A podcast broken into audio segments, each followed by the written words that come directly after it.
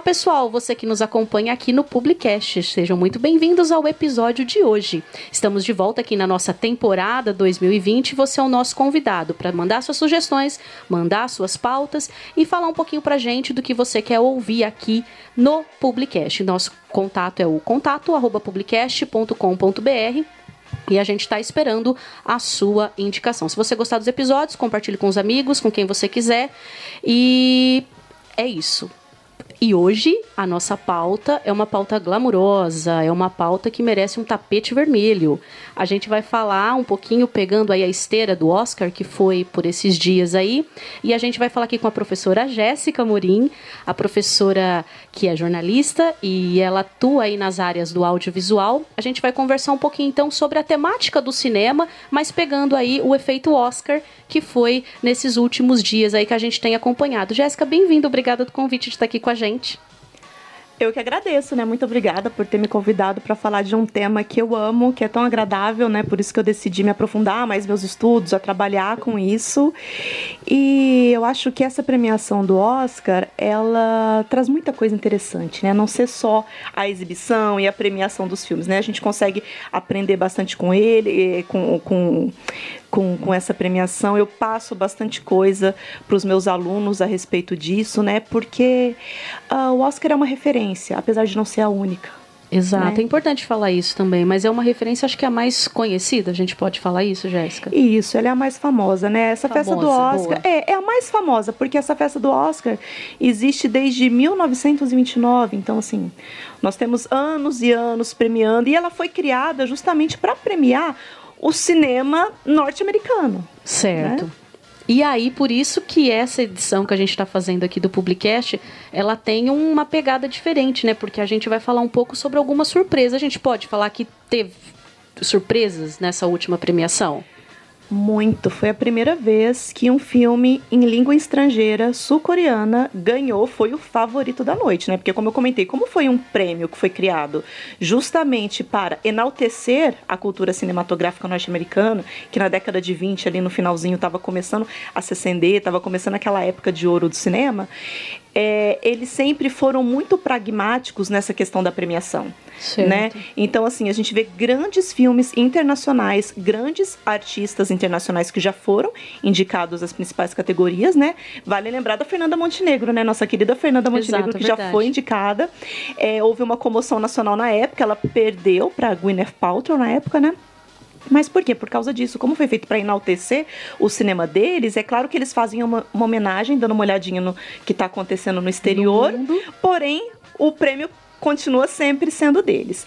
Então, esse ano, com a, a vitória do Parasita, eu acho que não só esse filme ganhou, mas como todos nós ganhamos, enquanto pessoas que admiram né, é, o cinema. É, pelo seguinte, o filme, ele em si é um filme muito bom, é, eu recomendo, é um filme gostoso de ver, ele tem uma narrativa gostosa, tudo muito bem amarrado, sabe?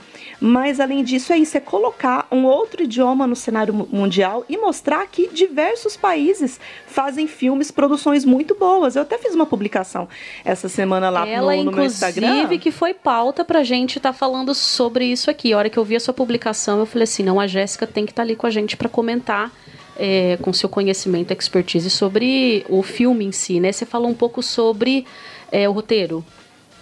Isso, ali eu dei algumas dicas assim, pra gente que produz conteúdo, trabalha com conteúdo, produz, né? É, o, o que eu achei interessante, a história ela é relativamente simples, eu não vou dar spoilers aqui para quem ainda não viu o filme, porque, vi. né? Muita gente ainda não viu e agora vai começar a, a, procurar o filme. E por que muita gente não viu?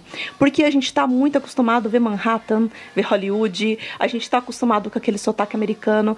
Quando vem um filme que traz uma língua diferente, primeiro assim, que a maioria dos brasileiros não gostam muito de ver o filme original é, não gostam muito de legendas, preferem ver o áudio dublado, né? E a gente está acostumado com aquela visão, com aquela paisagem, aquele táxi amarelinho. Filme norte-americano, é isso que a gente está acostumado. A gente não está nem acostumado com o nosso próprio cinema. É verdade. A gente não consegue se ver no cinema. Quanto mais a tentar experimentar um filme sul-coreano. A pessoa vai perguntar por que você vai ver um filme sul-coreano, sabe? Então, assim, o filme está tentando trazer isso, essa inovação, num roteiro que é extremamente simples, numa história muito bem contada. É claro que tem as suas reviravoltas, que é isso que faz um filme ser interessante, essas reviravoltas que a gente chama de plot twists, né, no cinema. E além disso, a gente mostra que países que a gente nem imagina têm produções maravilhosas. Eu até coloquei lá na minha postagem que a maior indústria cinematográfica é indiana e a segunda é nigeriana. Jura? Para a gente ter uma ideia de quanto a gente está perdendo de produções de outros países em outras línguas é, e que às vezes não chegam até a gente. Ô, Jéssica, no começo da sua fala, você falou sobre a questão da gente não conhecer, não buscar, porque a gente está adaptado a um padrão, a um tipo de, é, de filme, assim, no nosso é, imaginário existe aquele filme do padrão hollywoodiano. E o que eu achei interessante é que assim a questão do conhecimento de lá para cá eu já vi inúmeros locais, inúmeras pessoas marcando onde vai ter a, exibição do filme, é, exibições gratuitas inclusive, né, convidando outras pessoas para irem assistir porque é, o filme teve essa exposição depois, né? E as pessoas estão interessadas em conhecer. Acho que foi uma porta muito interessante para a gente conhecer essas outras escolas, essas outras, esses outros mercados de produção, né? Uhum. as plataformas de streaming também têm conseguido fazer isso, né? Popularizar um pouco as produções de outros países, né? Netflix, que foi uma das primeiras que chegou aqui, já tem alguns anos que, que está com a gente. Só que assim, eu sempre acho que a gente não deve também ficar só na Netflix, né? Tem outras formas da gente é, conseguir ver esses filmes. A gente, a gente consegue baixar, a gente consegue ir ao cinema, a gente tem, né? Múltiplos canais em casa. A Netflix é uma boa referência, porque lá a gente consegue ter acesso a essas produções, porém, não é a única, né? Eu sempre falo isso porque às vezes eu tô conversando com aluno alguma coisa, eu indico um filme para ver.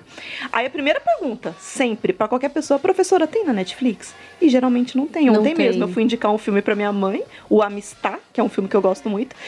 E a primeira pergunta que ela fez, tem na Netflix? Falei, mãe, não tem. Às vezes a gente vai ter que baixar esse filme ou tentar ver por outro meio, porque nem tudo está lá né? Mas ela não deixa de ser uma excelente referência para que a gente conheça. E agora sim é uma tendência, né? É. é Fer, com que as, essas plataformas, essas produções saiam da Netflix e cada um, cada produtora vai ter a sua plataforma de divulgação do seu conteúdo.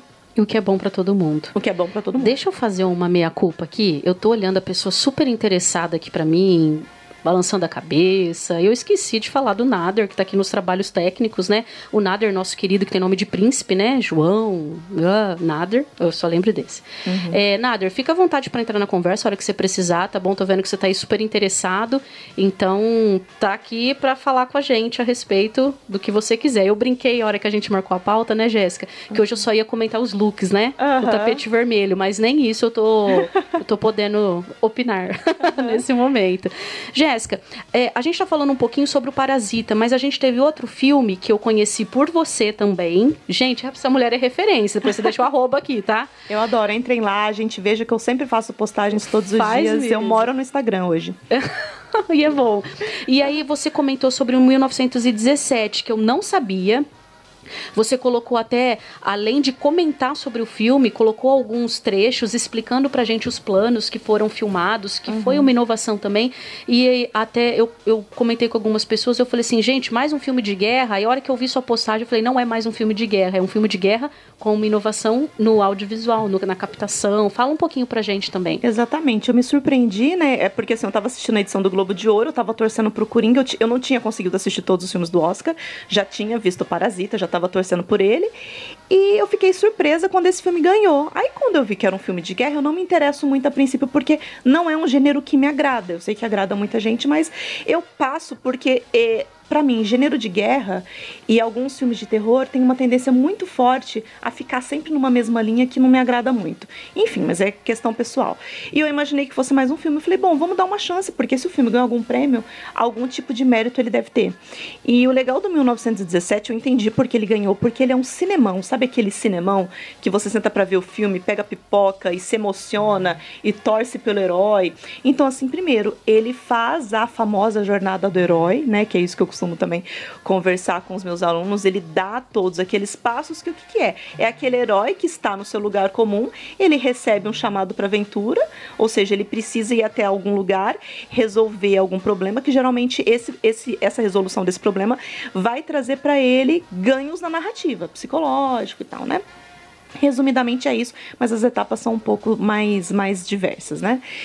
E eu gostei muito disso e gostei também da parte técnica, porque ele faz uma pressuposição em que o filme foi encenado todo em plano sequência.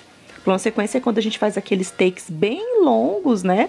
Em que pressupõe-se que não há um corte, porém há né? Só que o diretor ele uhum. faz um truquezinho ali para não poder mostrar o corte. E eu achei isso muito legal para narrativa. Ele também conta a história de um, da Primeira Guerra Mundial, que é certo. difícil a gente ver. A gente está acostumado a ver filme de guerra do Vietnã e da Segunda Guerra, né? Então trouxe alguma coisa da da, da Primeira período. Guerra. E eu gostei muito da humanização dos personagens. Nossa, então a gente acompanha aquela história, a gente está querendo ver o que, que aqueles dois rapazes, será que eles vão conseguir? Eles têm uma missão.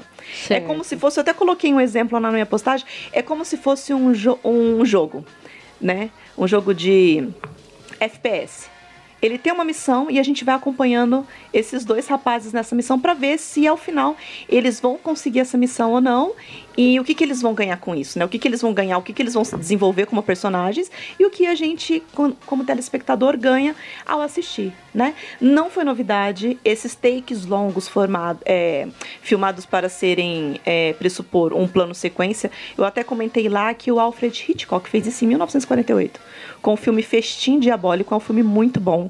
Quem não viu, assista, porque ele é referência para várias coisas, principalmente uhum. para quem trabalha com produção de conteúdo. E ele já fez isso, só que o Hitchcock trabalhava com rolo de filme. E os rolos de Entendi. filme daquela época uhum. duravam 8, 9, 10 minutos. Então, os takes dele tinham mais ou menos essa quantidade de tempo. Aí tinha um corte imperceptível que dá para ver em alguns, né? Enfim, aí ele emendou tudo aquilo e fez um, gigante, um plano sequência gigantão. Um filme como se fosse um plano sequência, mas não é mas nem por isso a obra perde o seu valor, porque é o que eu costumo falar para os meus alunos. O plano sequência, ele é uma estratégia imersiva cinematográfica. Se ele foi realmente feito como plano sequência ou não, não importa. O importante é que é, ele cumpriu é que ele essa cumpriu entrega. Uhum. Ele fez a gente ficar imersivo e acompanhar aquelas tomadas longas como se fosse um plano sequência. Então, ele não foi feito, mas é como se fosse. Então, vale a pena. Todos os méritos, é então. arte da mesma forma. Certo. Jéssica, você comentou um pouquinho de roteiro e eu sempre tenho dúvidas, acho que o pessoal pode ter também. É, na premiação do Oscar e alguns outros, algumas outras premiações existe, existe roteiro original, roteiro adaptado. Qual que é a diferença?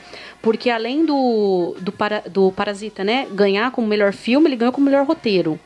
E não foi o caso, né? Mas te, o outro ganhou como roteiro original. Eu esqueci o, o filme que ganhou. Peraí que eu tenho uma cola aqui, eu já olho para falar para vocês. O Parasita ganhou também como melhor diretor. Isso. Então, assim, como o melhor diretor a premiação vem primeiro, a gente já espera que o filme que ele dirigiu vá ganhar. Porque dificilmente Hollywood vai premiar uma direção e não vai premiar o filme né? Então a gente já meio que ficou esperando. O roteiro adaptado foi o Jojo Rabbit que ganhou. Ai, esse filme é maravilhoso. É, eu tava torcendo pra Renée Zellweger, eh, pra, Ai. desculpa, pra Scarlett Johansson por causa do filme. Ela tava filme. como atriz coadjuvante, eu tava torcendo esse pra ela. Esse filme é muito legal. Então, o roteiro adaptado significa que o Jojo Rabbit, ele foi adaptado de um livro que eu ainda não li e quero ler por causa do filme. Uhum. Porque eu adorei o filme, aquele menininho, ai, tá fantástico.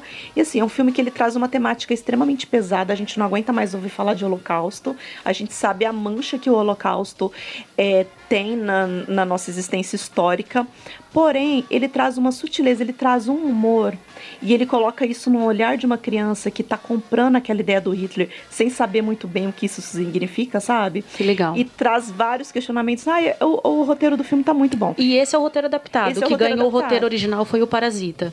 E quais, o, quais são as diferenças? O, o roteiro original significa que um roteirista foi contratado para desenvolver uma história, ou o próprio dire diretor tem uma história que ele quer desenvolver e ele mesmo escreve okay. o roteiro.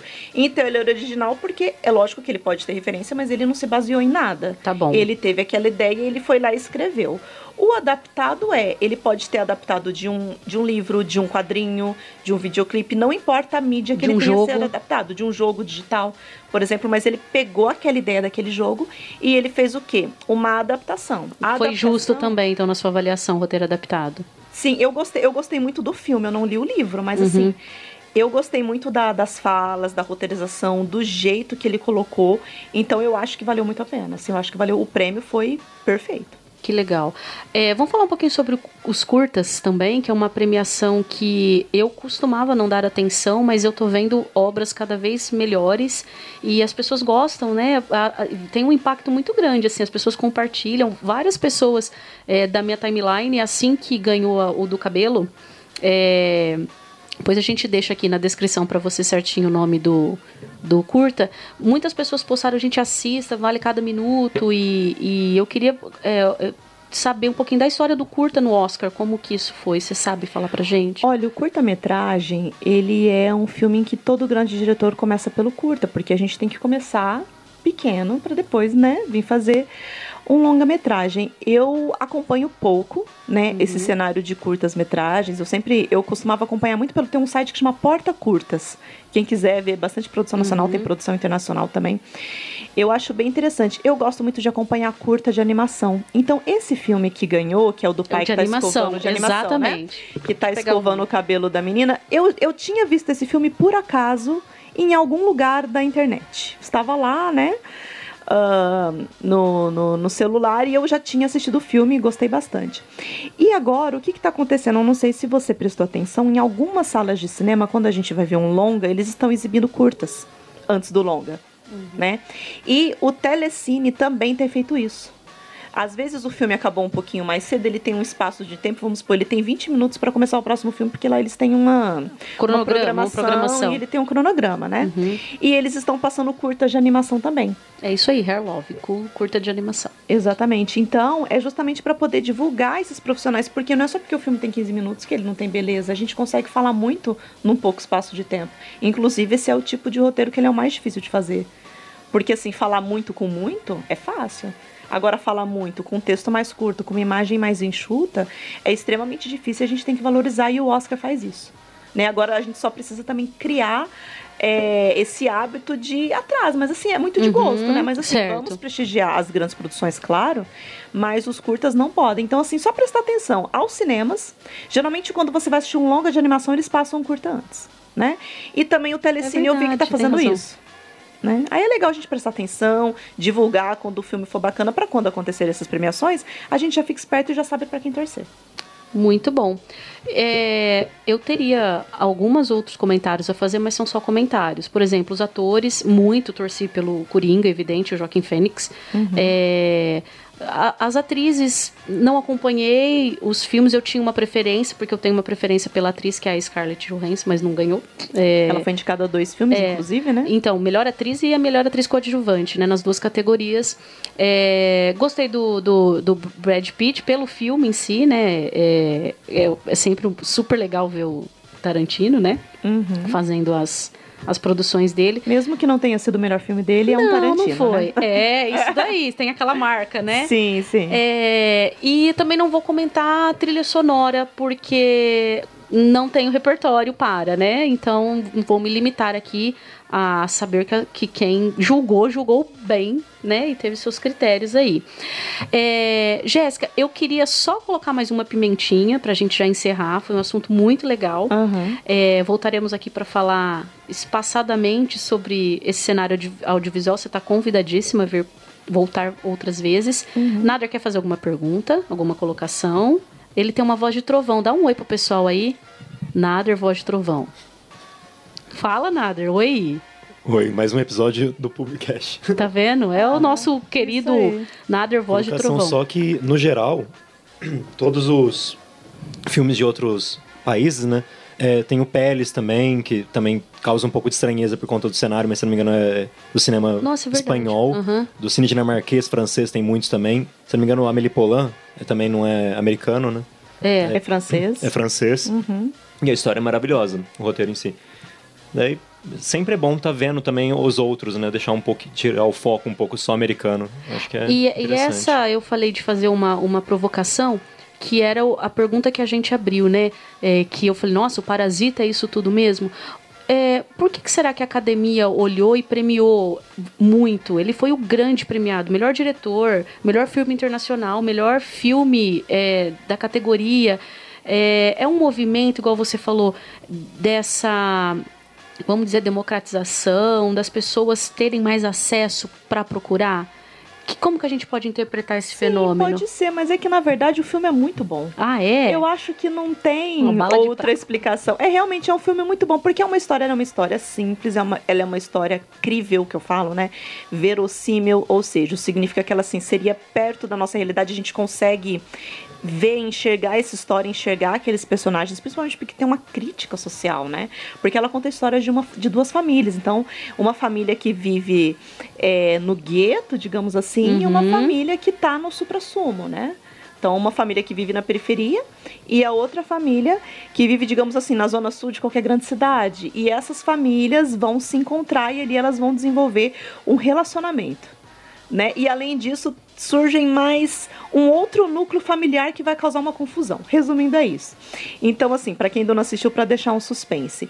E além dela fazer essa crítica social, a história é muito bem amarrada, ela é muito bem con- construída, sabe?